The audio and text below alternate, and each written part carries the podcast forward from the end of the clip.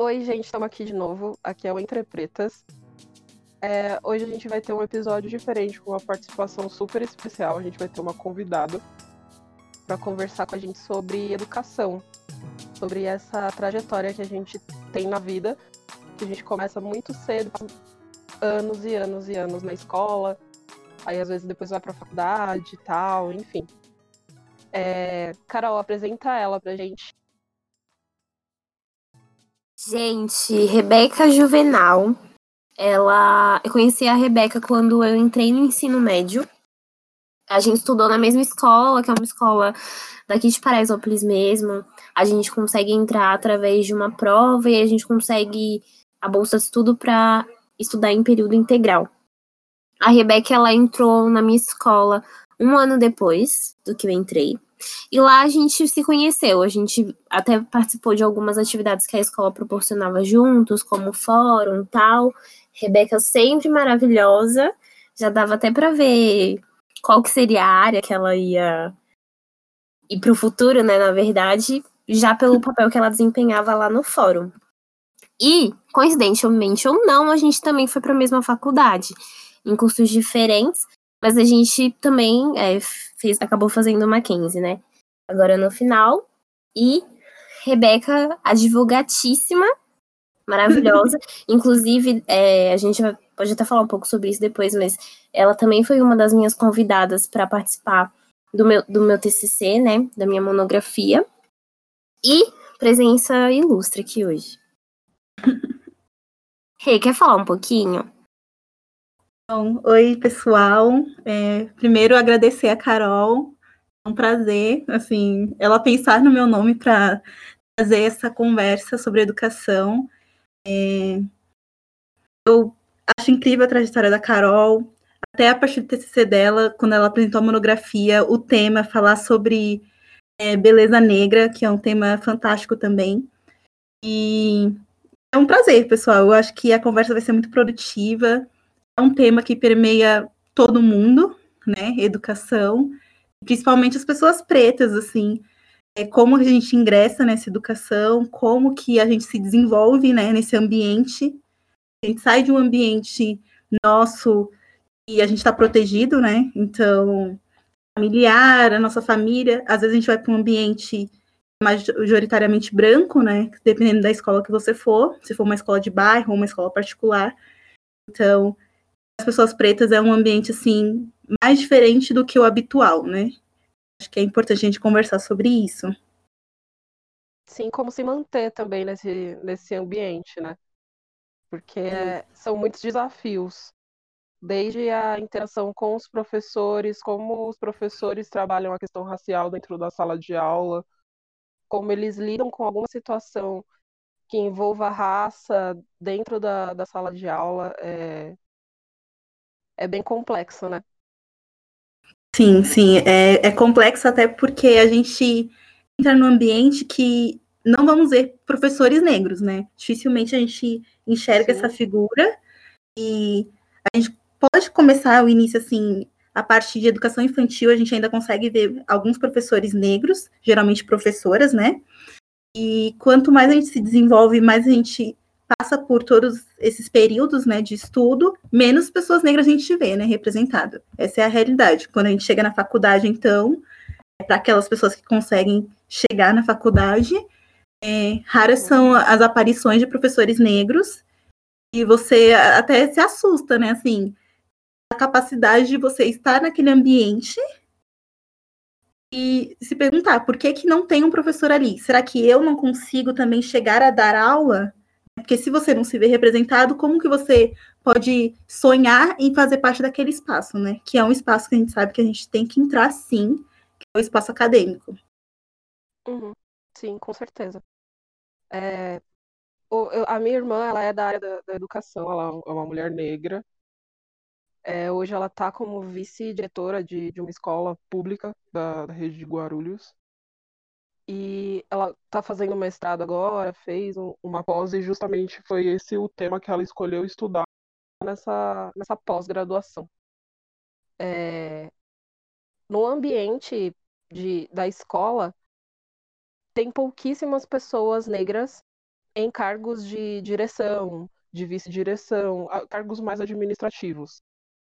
E como você falou, na educação infantil tem muito mais é, essas pessoas negras. Mas não tanto em, nas outras séries, da primeira série em diante e tal, esse número vai reduzindo. Né? É muito. Então a gente tem esse, esse contato na, na, na infância, na pré-escola, mas depois as nossas referências vão sumindo cada vez mais dentro do, do ambiente de, de, escola, ambiente acadêmico. Nossa, gente, mas se eu falar para vocês que eu não consigo me lembrar de um professor negro até, sei lá, até o ensino médio que a gente teve o Pablo. Acho que a René acabou nem tendo aula com ele, mas assim, até então eu nunca tinha tido. Assim, de verdade.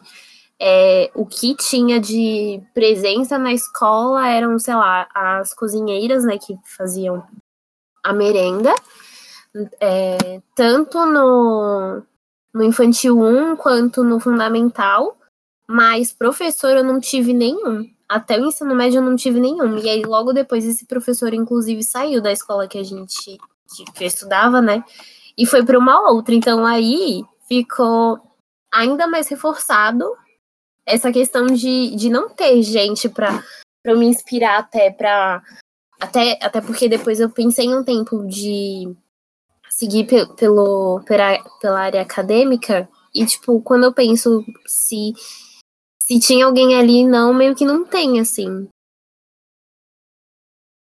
História que é, é contada através disso também, né? Porque começa na educação, mas se você vê também, você como aluno, né, dentro da, da faculdade, quantos pretos tem dentro da sala? Quantos desses pretos são pretos retintos? Então, é, começa desde, desde a infância e desde a educação, que é algo que, inicialmente, se a gente for pensar, e é mesmo a esperança de muitas pessoas, é através da educação que você vai atingir liberdade, sucesso, vai atingir cargos. Só que aí, uma vez que você está inserido nisso, você não se vê, né? E aí você sai da, da, da academia e vai para o ambiente de trabalho, você não vê diretores, você não vê gerentes pretos. E aí, quando a gente fala de mulher preta em cargos, é ainda mais escasso, né? Então, é uma história que ela vem sendo contada desde a sua infância e é uma coisa que, que perpetua em todas as outras áreas, né? Então, como é importante dentro do ambiente educacional, a gente ter essa questão da representatividade. Eu acho que a Rebeca falou um pouco sobre isso, é como na infância isso foi presente, né, na vida de cada um. Como que foi na vida assim de vocês? Sei lá, alguma alguma situação que talvez já tenha acontecido de discriminação e de de exclusão que no momento, assim, chega a ser cruel, né? Porque você, como criança, você não sabe nem como você vai se defender. É, eu lembro de uma situação na, na educação infantil, acho que terceira ou quarta série.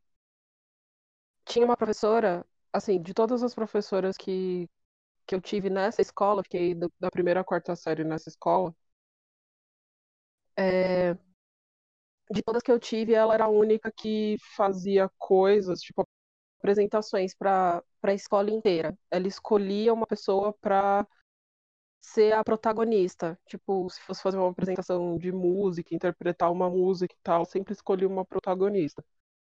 E nunca as meninas negras na sala eram as protagonistas. Era, sempre uma, uma menina branca que não usava óculos, que tinha o cabelo liso, enfim é, que aí era considerada a mais bonita da sala, né? Então a professora já colocava é, a gente na, nessa, nesse tipo de situação, nesse tipo de disputa também, digamos assim. E eu, eu lembro que Sim. eu não entendia exatamente porque eu sabia que alguma coisa estava errada e nesse dia eu não era uma criança de, de ficar fazendo birra nem nada. Mas nesse dia eu fiquei muito brava. E não por mim, mas por pelas outras opções que tinham na sala, sabe?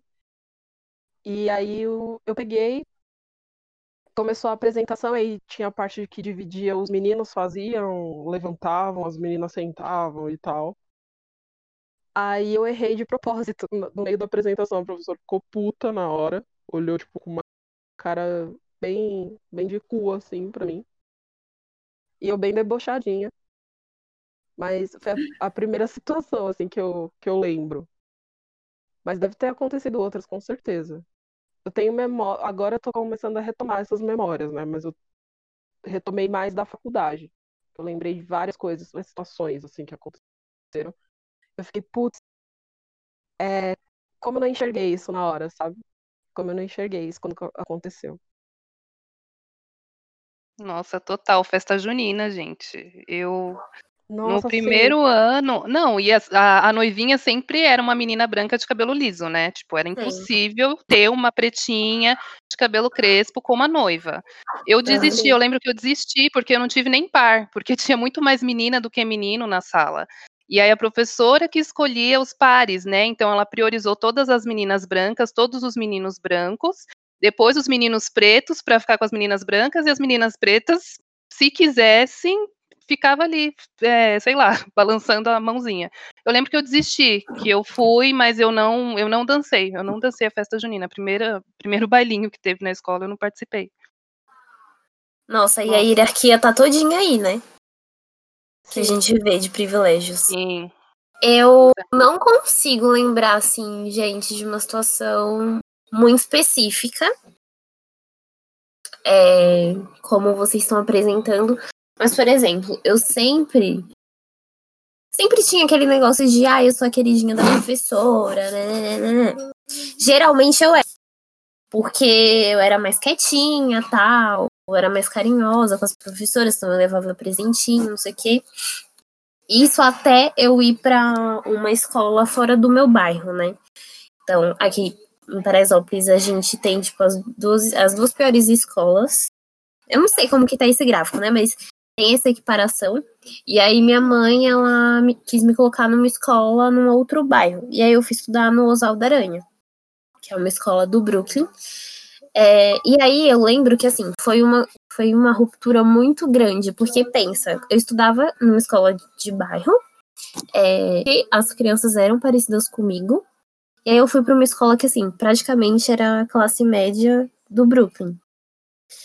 É, e aí eu lembro que, que na quinta série, porque foi aí, né? Foi na quinta série, tinha uma professora que se chamava Rosemeire.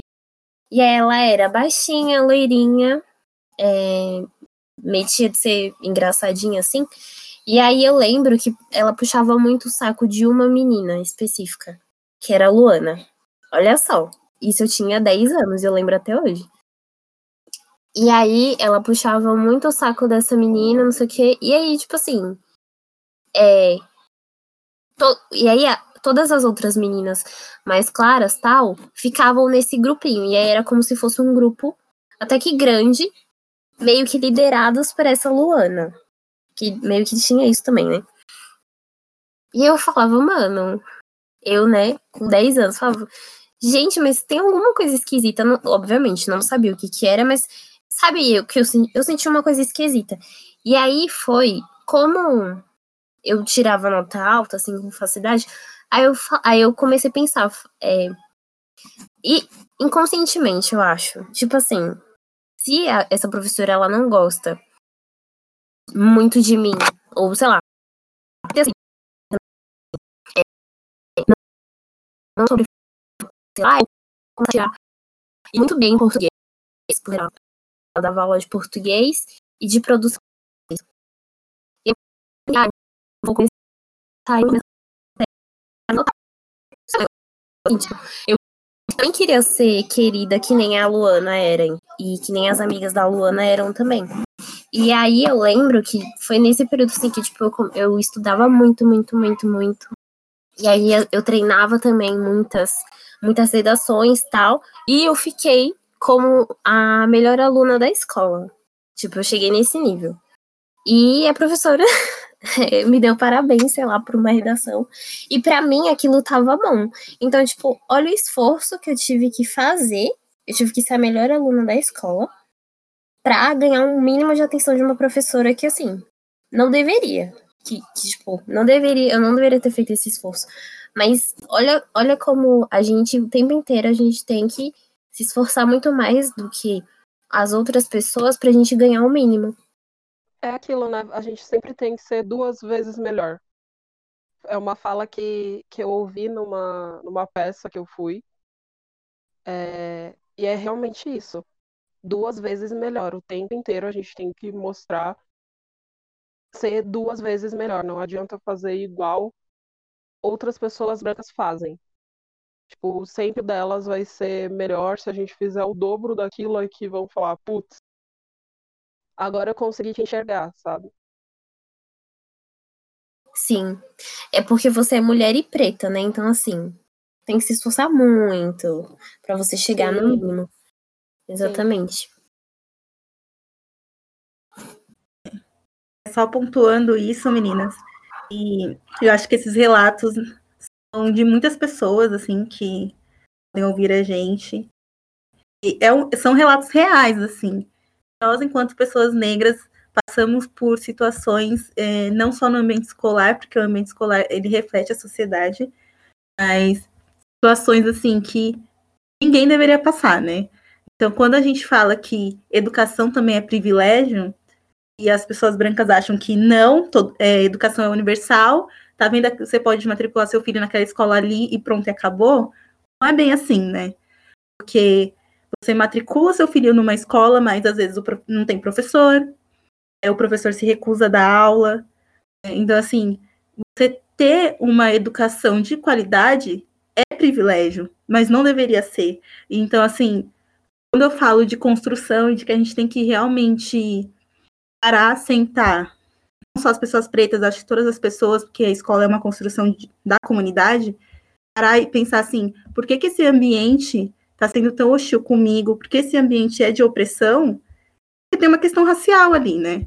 Então, assim, se a gente não coloca a educação também na pauta racial, a gente perde, assim, gerações e gerações de pessoas brilhantes que abandonam a escola por conta de trauma, que abandonar a escola porque tem que trabalhar, porque o governo não dá subsídio, não vai fazer uma faculdade, então não vão se tornar doutores, não vão se tornar professores, porque não tem meio, não tem recurso, e até o psicológico está abalado. Assim, quando a gente é, para de, de colocar a questão racial em toda a nossa vida, a gente perde muito espaço, muito espaço, né? É até por isso que eu trago esse tema para o meu TCC, né? Falando um pouco da minha escolha e aí entrando um pouco no relato, né? Por que, que eu escolhi esse tema? Fundamental, eu estudei numa escola pública de bairro, é, na Vila Sônia.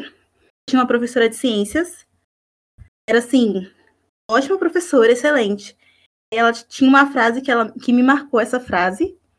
Eu trouxe essa frase para minha vida, assim. Ela falava: meus colegas que eram homens pretos, né? Ou agora homens, né? Mas crianças pretas. Ela falava: vocês são 4P. Preto, pobre, é porco, sem oportunidade. Porque nem falar direito vocês sabem que oportunidade é com o. Assim, essa frase, é, ela me marca porque não foi dita diretamente para mim, mas tem um cunho racial nela. Falar, olha, vocês pessoas pretas tem que se contentar com isso, porque vocês, assim, a ralé da ralé. Aí... Não, e olha o nível do absurdo, né? Sim, Ela é falar isso e ok. Era pra Nossa, estar presa uma pessoa dessa. Eu tô, eu tô de boca aberta até agora. E é, é, assim, e era uma frase que ela repetia, assim, é, não vou dizer diariamente, mas é corriqueiro, sabe?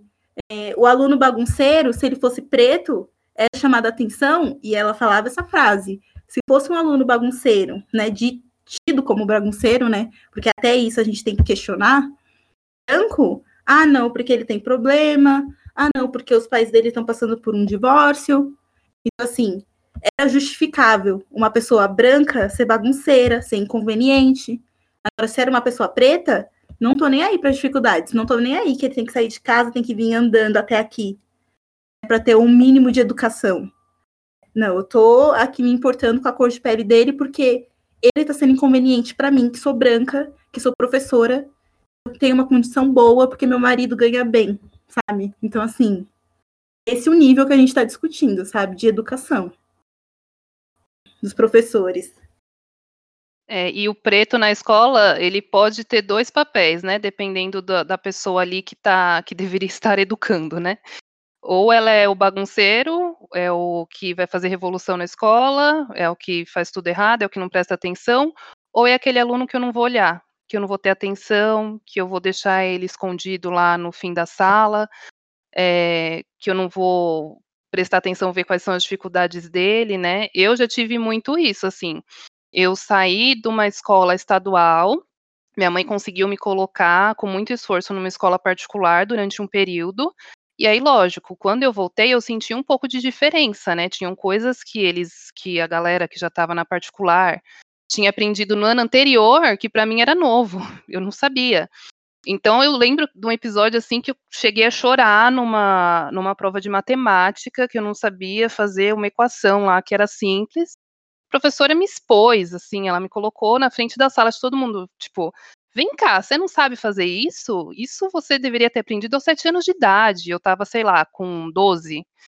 E aí eu comecei a chorar, comecei a ficar desesperada, a tremer, porque eu era uma aluna que precisava fazer uma aula de reforço, né? Eu vim de um cenário em que eu não tinha estudado aquilo, mas ela não teve o mínimo de atenção em perceber que chegou uma aluna nova, é, que talvez não tinha tido acesso àquele tipo de, de de matéria e que eu precisava talvez de um pouco mais de atenção. Tinha aulas, né, de reforço durante a tarde, eu estudava de manhã.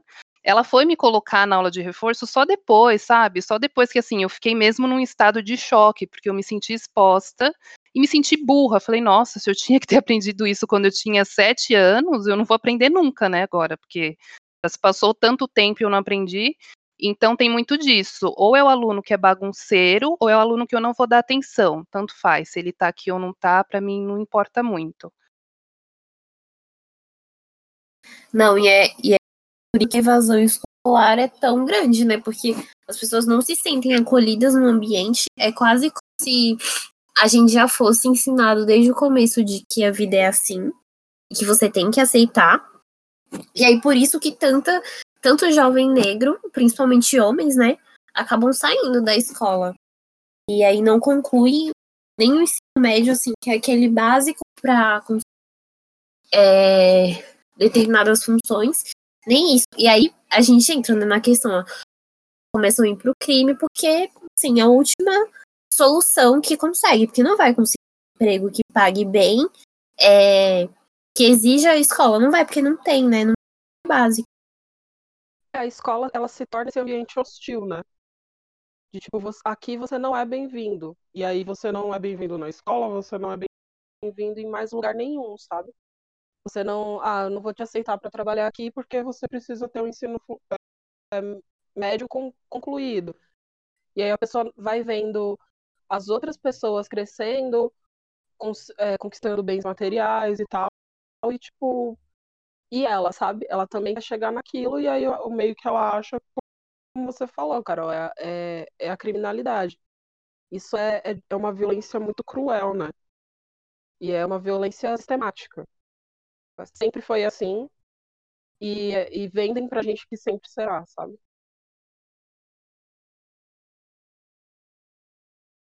Sim, eu até acabei de pesquisar, que eu fiquei número, mas aqui de quase metade dos homens de 19 a 24 anos ensino médio, pelo IBGE, e quando a gente fala de mulheres, esse índice é 33%.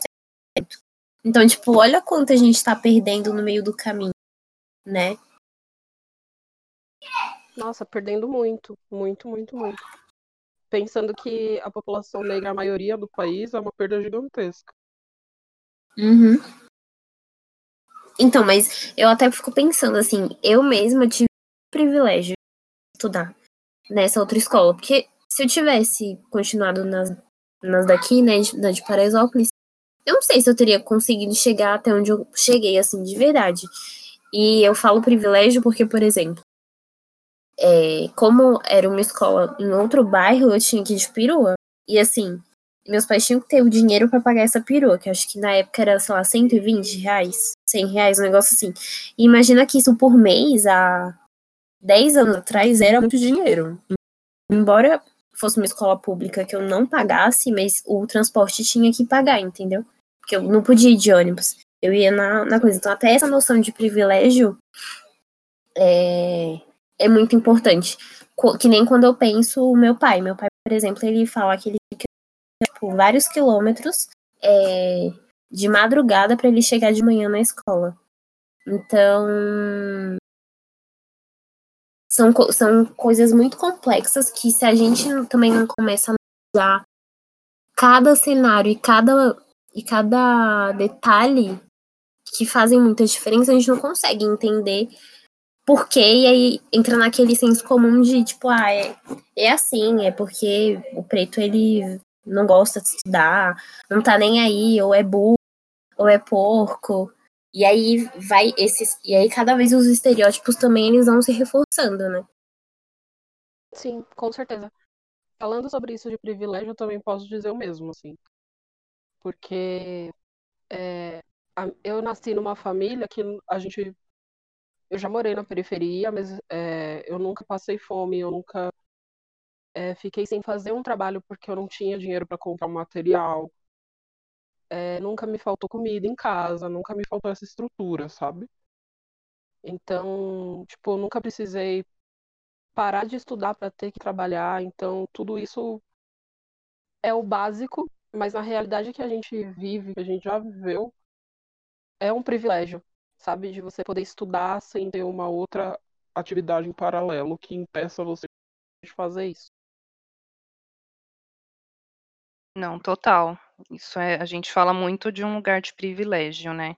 Uhum. Aí eu acho que a gente entrou em tantos temas também, mas eu acho interessante a Rebeca trazer um pouco também do, do TCC dela, que ela começou falando, né, que vem de uma coisa, assim, pelo que você falou, Rebeca, é algo que você carregou na sua vida, né? Desde, desde a, da, da, do momento ali, né, do, da primeira infância ou da, da adolescência, até o momento em que você entra na faculdade. Isso, de certa forma, é, te ajudou na decisão de escolher o direito como uma profissão? Conta um pouquinho para a gente como foi isso. É, eu acho que o direito em si foi uma série de fatores, assim, é, principalmente sociais, de querer realmente fazer a mudança. Eu acho que até quando você entra um pouco na faculdade de direito, tem um pouco dessa frustração, de eu não posso agarrar o mundo e mudar o mundo, mas ao mesmo tempo você entende como a máquina funciona, né?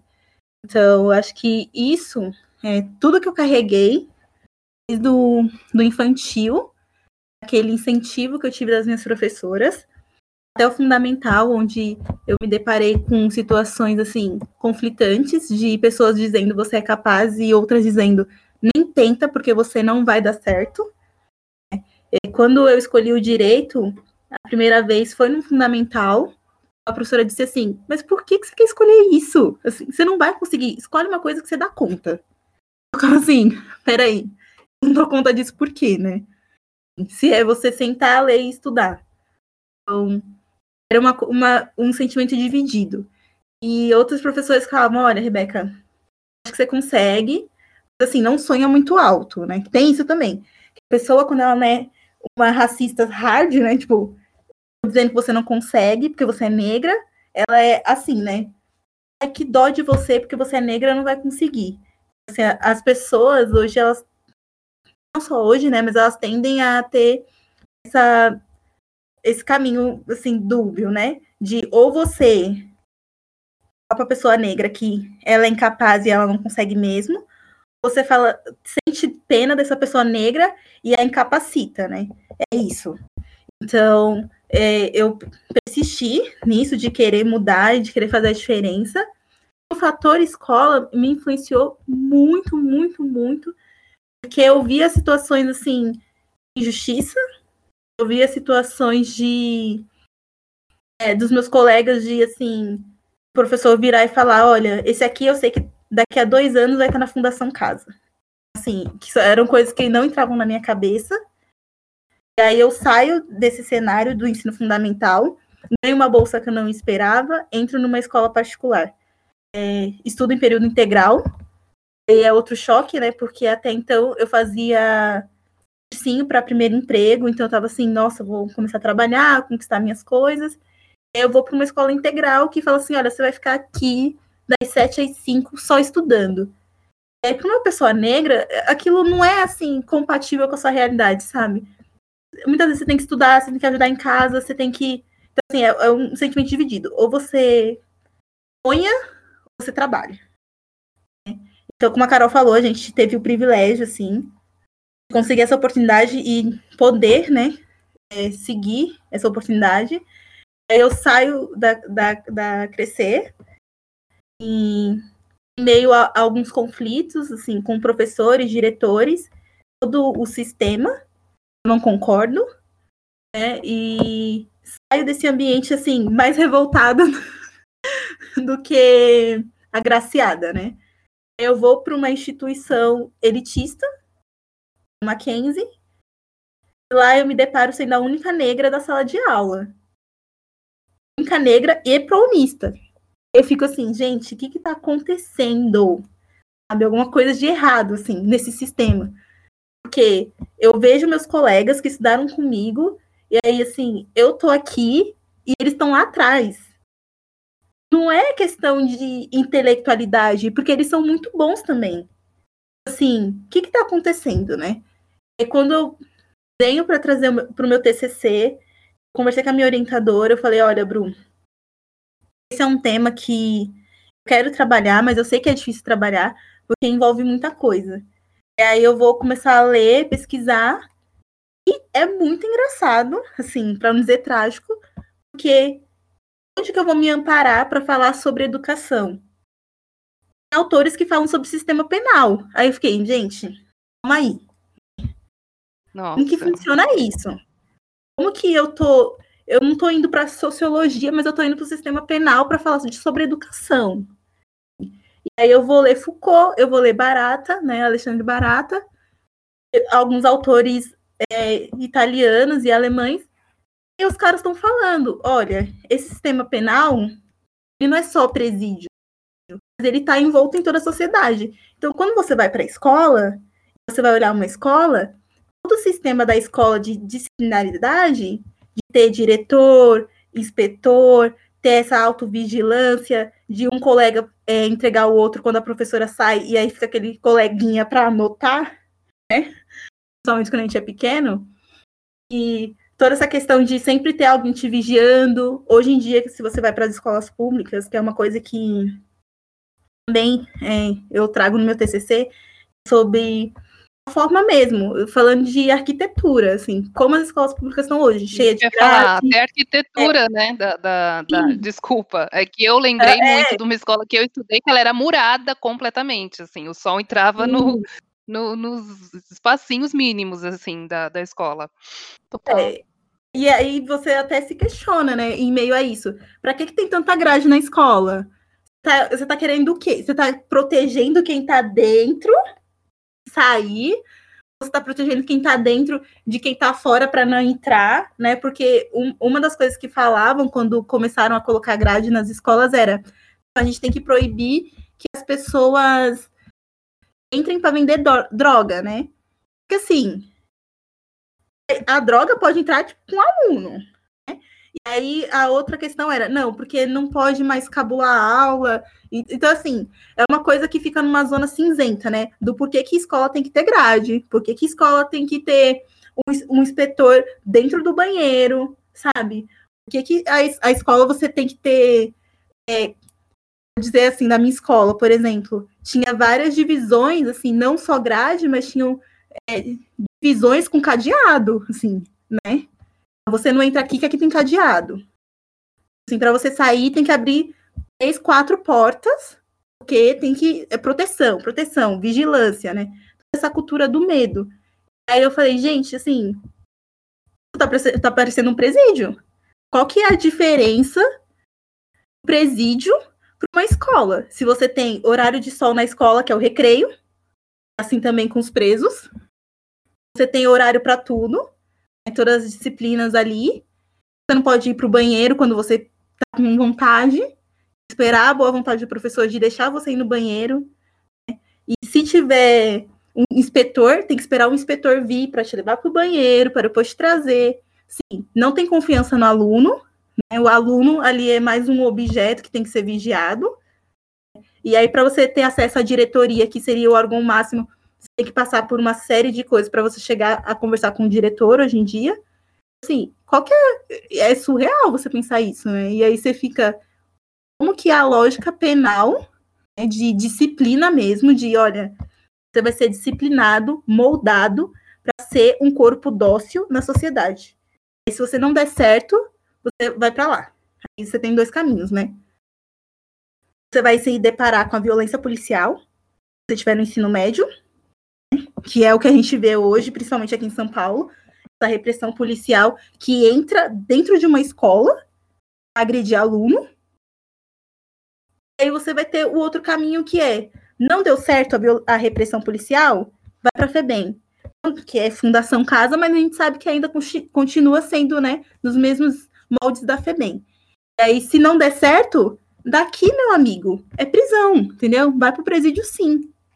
Aí você perde toda a construção do jovem, tudo aquilo que o Paulo Freire vai falar, né, sobre, não, a educação, a escola, é construção, é comunidade você vai, assim, meio que desenhando mesmo um caminho para o jovem, para o jovem periférico, porque quando você vai para escolas particulares, você não vê essa repressão, né? Assim, massiva. Então, você vê escola construtivista, hoje em dia que se fala, né, nas escolas particulares. Você vê essa busca de, ah, a gente tem que fazer coisas diferentes, faz xadrez, faz isso, faz aquilo. Então, assim, yoga, meditação. É, assim, coisas que você, a criança faria em outros momentos, ela, ela tá fazendo na escola. E aí você vê as escolas públicas cada dia mais sendo, é, vou dizer, agredidas, porque assim, é o corpo mesmo, sabe? O corpo vivo, porque a escola é um corpo vivo, sabe? Aí você vê professores insatisfeitos, alunos insatisfeitos, profissionais insatisfeitos. É, assim, é um modelo que não funciona. E a gente tem que repensar esse modelo, porque não dá para você olhar para um presídio, olhar para uma escola e falar: caramba, eles são iguais. Isso não dá, assim, não cabe. Porque se a gente está falando de socializar as pessoas, se a gente está falando de. A gente tem que lidar, conviver, ensinar, projetar as pessoas para um futuro melhor, não adianta você colocar o cara tipo, atrás de grade, sabe? Aí você dá, tipo, 30 minutos de intervalo para ele se distrair e falar, nossa, a escola é maravilhosa porque eu posso jogar bola na quadra. Isso não é educação, isso não é ensinar. Né? E por isso que eu trago essa ideia no meu TCC para realmente repensar as estruturas do Estado mesmo e a solução, assim. Ah, eu achei perfeito. É, é, o que eu vejo. Que... O que eu vejo é muito. Mas o que eu vejo é muito uma. Até que a gente. Eu não sei se você assistiu até essa aula com a Graciete, eu acho que ela falava, é muita construção, não é nem construção, mas é o controle sobre o corpo das pessoas. Então, é isso, você começa ensinando, querendo adequar as pessoas a caixinhas, a comportamentos pré-estabelecidos que você tem que respeitar o Estado. Isso você começa desde a escola. E se não funciona, você vai para prisão ou você vai para um manicômio. Porque a, acho que até as bases elas são muito parecidas, né? É tudo no final é sobre o controle do corpo, porque se você me desobedece, você vai ficar retido em algum lugar. Principalmente o controle da fala e o, o controle do pensamento, né? A escola deveria ser um ambiente de, de troca de ideias, de conversas, um, um espaço de diálogo. É, mas ela se torna um espaço punitivo, como a, a Rebeca estava falando. É, e a gente pouco tem acesso né, a, a conversas dentro da, da escola. A gente quer conversar com o professor, não pode, quer falar com a coordenação, não pode, quer falar com o diretor, não pode. Eu, às vezes você sofre violências é, que são. Não que essas outras violências não sejam graves, mas são coisas tão graves quanto. E aí você vai fazer uma denúncia e, você, e sua fala não vale nada, sabe? Eu lembro de uma situação no ensino médio é, que tinha um professor que ele tinha um comportamento pedófilo, ele é, assediava várias alunas. Com os meninos, ele tinha uma, uma posição muito, muito agressiva. Até que uma vez tentar, teve uma tentativa de assassinato dentro da, da sala de aula com ele. Chegou nesse nível, já tinha saído da escola e tal. Deu até na TV na época. E, e eu lembro que quando a gente foi na, na diretoria falar, é, porque era uma coisa que incomodava, foi eu e mais duas amigas, a diretora, não, mas ele fala essas coisas porque ele tá brincando, sabe? E tal, não sei o que, vocês que estão levando para um outro caminho. Então a escola sempre condiciona a gente a falar menos e a obedecer mais. Ou é você que está dando liberdade ou espaço, né, para sofrer esse assédio Sim. ou essa violência. Tipo, ai, o que, que você fez para é. ele falar isso? Sim, acho que é, é, é, esse caminho, assim, de realmente silenciamento, é, essa busca pelo controle. Eu acho que nem busca, é necessidade mesmo que eles têm de controlar os corpos, assim. E, e aí a gente faz essa diferenciação entre zona, regiões, porque a gente vê que quanto mais a gente vai se afastando do centro, mais a gente vai vindo para a periferia, como se dá isso? E aí, na periferia, a gente tem dois cenários, né? Que é ou essa repressão massiva ou abandono total. Então, ou você vai ter acesso à educação, mas vai ser uma educação violenta, porque você não pode falar um A, você não pode criticar, você não pode argumentar, faz, né, essa, essa questão de argumentação, essa análise, essa construção de pensamento. Você só aceita a informação ali que está sendo jogada. Ou vai ser o abandono total, e aí é escola sem professor, você pode pular, é, cabular a aula, tudo bem. Porque, assim, você está num espaço que não te oferece nada. Não te oferece conhecimento, não te oferece nada que te incentive a mudar, a construir alguma coisa então eu vou embora jogar bola com os meus amigos, sabe? Para os meninos. E para as meninas, meu, vou embora, vou para casa, vou fazer alguma coisa, vou passear. Que é isso? Essas são as duas coisas, possibilidades que a gente tem. Então, é muito cruel esse processo. E quando a gente chega lá na frente, vai ter um coeficiente de inteligência falando quem é inteligente pode entrar aqui, que é na faculdade, no ensino superior. Quem não for inteligente não pode entrar aqui. Mas, meu, que inteligência é essa? Que coeficiente é esse, né? Porque se eu não tive acesso a nada até hoje, vocês querem me cobrar que eu seja o melhor agora? Sabe? Aí você que não se esforçou, era só ter estudado mais um pouquinho. Tá vendo que seu amigo ali, ó, ficou o dia inteiro estudando, fez cursinho. Você, tudo bem que você tem que trabalhar, mas por que, que você não estudou de noite? Quem quer consegue né? Então é bem aquela coisa da meritocracia que a gente não consegue alcançar o mesmo espaço que muitas pessoas brancas porque a gente não quer, porque a gente é preguiçoso, né? Sim, sim. Ah, eu ficaria aqui conversando durante horas. Eu também, minha cabeça tá tipo, eu tô aqui quieta, mas eu tô pensando em muita coisa, sabe? Vendo muita. é muita retrospectiva, assim, na Sim. Cabeça. E sabe o que eu lembrei de uma coisa? É, já vamos terminando aqui, né? Encerrando. Mas eu lembrei que, por que às vezes é, o pessoal chamava a rota lá pra escola.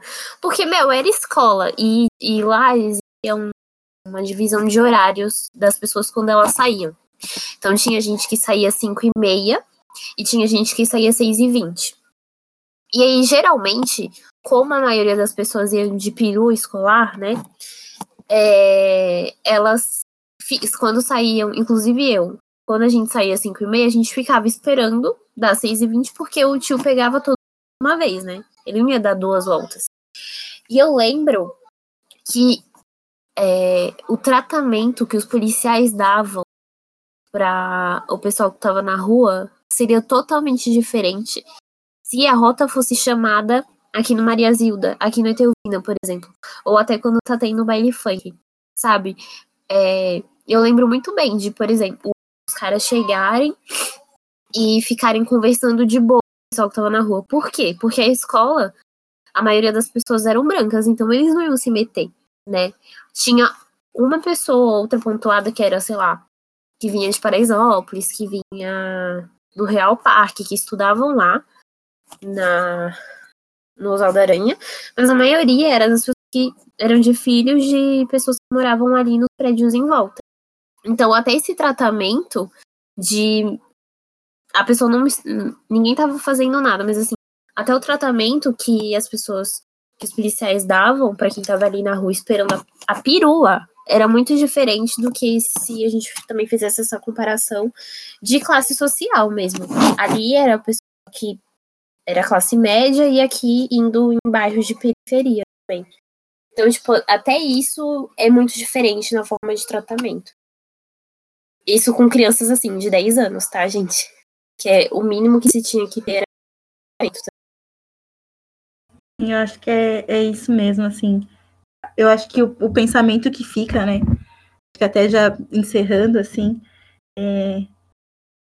primeiro a gente tem que, enquanto comunidade mesmo, fazer o máximo do esforço para trazer esse diálogo para a sociedade, que é algo que não dá para ficar assim, né? Assim como outras áreas que a gente discute hoje, é a questão racial, assim, a educação é primordial, é uma coisa que vai salvar a gente, que vai trazer perspectiva para outras pessoas negras. Então é algo que sim tem que estar tá sempre em pauta. É, deixar esse exercício assim para todo mundo realmente tipo repensar toda a sua trajetória escolar e pensar quantos professores negros é, teve a oportunidade de encontrar por aí. Que realmente é um choque e a gente começa a pensar. Para quem está no ensino superior, sim, de verdade, ou quer ingressar, e eu espero que muitas pessoas pretas ingressem, é isso, a gente tem que dominar a academia, sabe? A gente tem sim que estar lá, a gente merece aquele espaço, aquele espaço é nosso, e a gente vai conquistar e vai dominar, sabe? Porque a gente tem capacidade, assim. Sim, eu entrar e, e, e, se manter também, né? De ter mais professores negros na academia, é, ter mais reitores, sabe? Porque, tipo, Sim. não se tornar só um lugar de passagem, mas um lugar que, que, é, que a gente merece estar também. E fazer a diferença ali dentro, assim, que é, é fundamental. É, vamos, assim, tá em todos os espaços mesmo. Universidades federais, universidades particulares, universidades Sim. estaduais. A gente tem que estar ali naquele espaço, porque pessoas vão se inspirar na gente. É, não digo só quem está ali na sala de aula, mas assim, é, crianças, as pessoas se inspiram. A gente acha que não, mas as pessoas se inspiram na nossa luta. Então, eu acho que a nossa luta é válida e, e tem que acontecer, sabe? É só ir na rua, mas realmente é, ocupar esses espaços, assim. Uhum. Eu tenho uma última pergunta para Rebeca. É, você vai gravar a sua banca? Eu quero muito assistir a sua ah, apresentação do é, TCC. Sim, nossa, sim. Por favor. Irei gravar, pessoal. Pode deixar, depois eu disponibilizo para vocês. É, eu, eu tô muito animada também, assim. É um tema que eu gosto muito. É, eu até me empolgo para falar dele, né? Então, mas assim como mulher preta, que é uma coisa que a, a Ká sabe que eu gosto também, são temas que me permeiam e, e, fazem parte da minha existência acadêmica e, e individual, assim, como pessoa. Então, pode deixar que eu, eu vou gravar, assim. Então, maravilhosa. Eu vou aqui, ó, esperar ansiosamente. E até é... pra, gente, pra gente divulgar também, é importante, né? Todo mundo. Sim, verdade. Ou te ouvir, porque eu já queria agradecer é, a sua participação tipo, foi incrível. Eu já quero muito ver essa, essa defesa desse TCC. Se eu puder ler também, vou adorar. É, e também queria que você participasse mais vezes aqui com a gente, porque foi, foi incrível, foi tudo. Obrigada, meninas. Obrigada, Beca. Beca é minha amiga íntima, gente. Eu não tenho amizade. Pode chamar de Beca, sem problema. Ah, agora ela a Rebeca faz parte do podcast agora, tá, gente? Então, é isso. Mas é isso, obrigada, Rebeca. Eu acho que é, é, isso mesmo, a gente precisa repensar, tirar esse lugar de, de punição da educação para que seja de fato um lugar de transformação, é, principalmente na vida de muitas pretas e pretos, né? A gente sabe que a educação transforma, a gente que teve esse privilégio, acesso à educação, sabe que realmente assim é, é um divisor de águas. Então vamos lá, vamos para a indicação de hoje. Vamos. Ó, eu vou começar é, por uma série. Quer dizer, eu só vou indicar isso. Na última, eu indiquei meu livro é, favorito do ano, que foi o Verity. E hoje eu vou indicar uma série que é a minha série preferida agora da vida inteira, que é Dark. Então, para quem gosta de ficção científica, viagem no tempo, eu amo e já estou desde agora. Você terminou, amiga, Dark?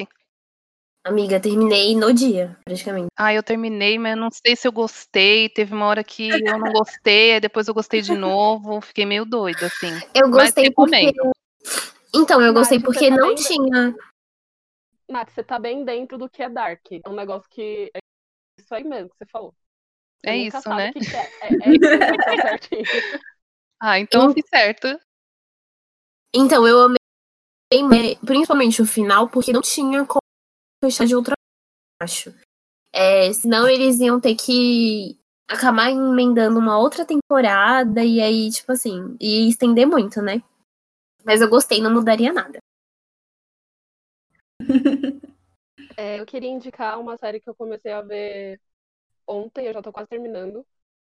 Se eu não me engano, é, é Little Fires Everywhere. O nome da série tem na, na Amazon Prime. E foi uma indicação da Nathalie Neri. E dá para ver muito bem essa questão do, do pacto da branquitude, é, o julgamento por estereótipos, o acesso à educação, por mais que você prove ali que você consegue estar num outro nível, é, não te deixam chegar na, naquele nível, e aí você precisa intervenção de uma pessoa branca para validar é, o seu conhecimento, enfim. Tem várias questões que falam aí nessa série e eu achei bem legal. Minha indicação são duas, na verdade. Primeiro, é, nesse âmbito educacional, eu indico o Silvio Almeida, procurem saber, ele é advogado, doutor em filosofia, teoria geral do direito, e ele fala muito sobre como que é, o racismo é, é uma estrutura, né? Como ele faz parte mesmo de um projeto nacional de colocar o, o, preto numa, num lugar de inferioridade e como a gente precisa identificar essa estrutura dentro das instituições, dentro da, das atitudes para conseguir transformar isso e também se defender. Então, é um, é um professor que eu indico muito. E a minha segunda indicação é quanto a uma artista que se chama Micaela Moses Cowell. Eu não sei falar, é Micaela Cowell. Ela é britânica, ela tem uma história muito legal, uma trajetória muito legal. Eu conheci ela através de uma série chamada Chewing Gun, se chama, é como se fosse mascando chiclete. Ela é sensacional, assim, ela tem um jeito de, de atuar muito dela, e ela coloca a história dela ali, então fica muito muito singular assim, e ela é muito, ao mesmo tempo que ela trata de temas que são polêmicos e delicados, ela também traz o humor, que é uma coisa muito legal. Então, essas são as minhas duas indicações de hoje. É, meninas, eu vou indicar assim três pontos diferentes, mas aí para quem quiser assim gostar mais de um ou de outro.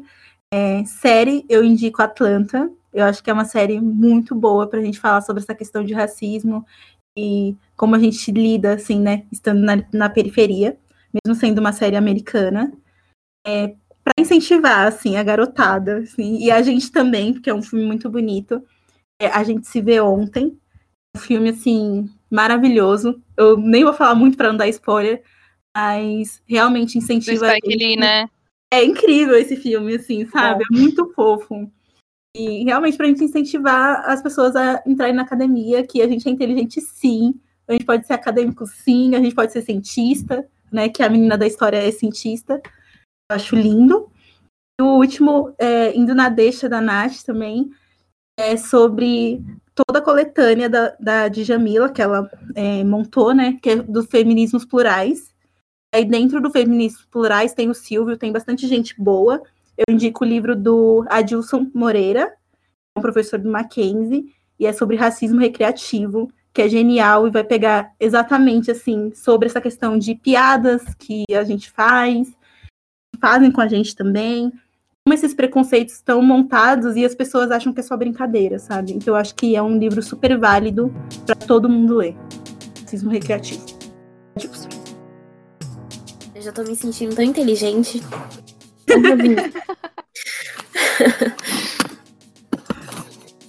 Bom, gente, estamos finalizando esse episódio do Entre Pretas. É, muito obrigada pela participação de todas. Mari, você como ninguém, fala pra gente onde o pessoal encontra o Entre Pretas nas redes sociais. Bom, vamos lá. No Instagram a gente tá como Entre Pretas Pode e no Twitter também. Então segue a gente lá.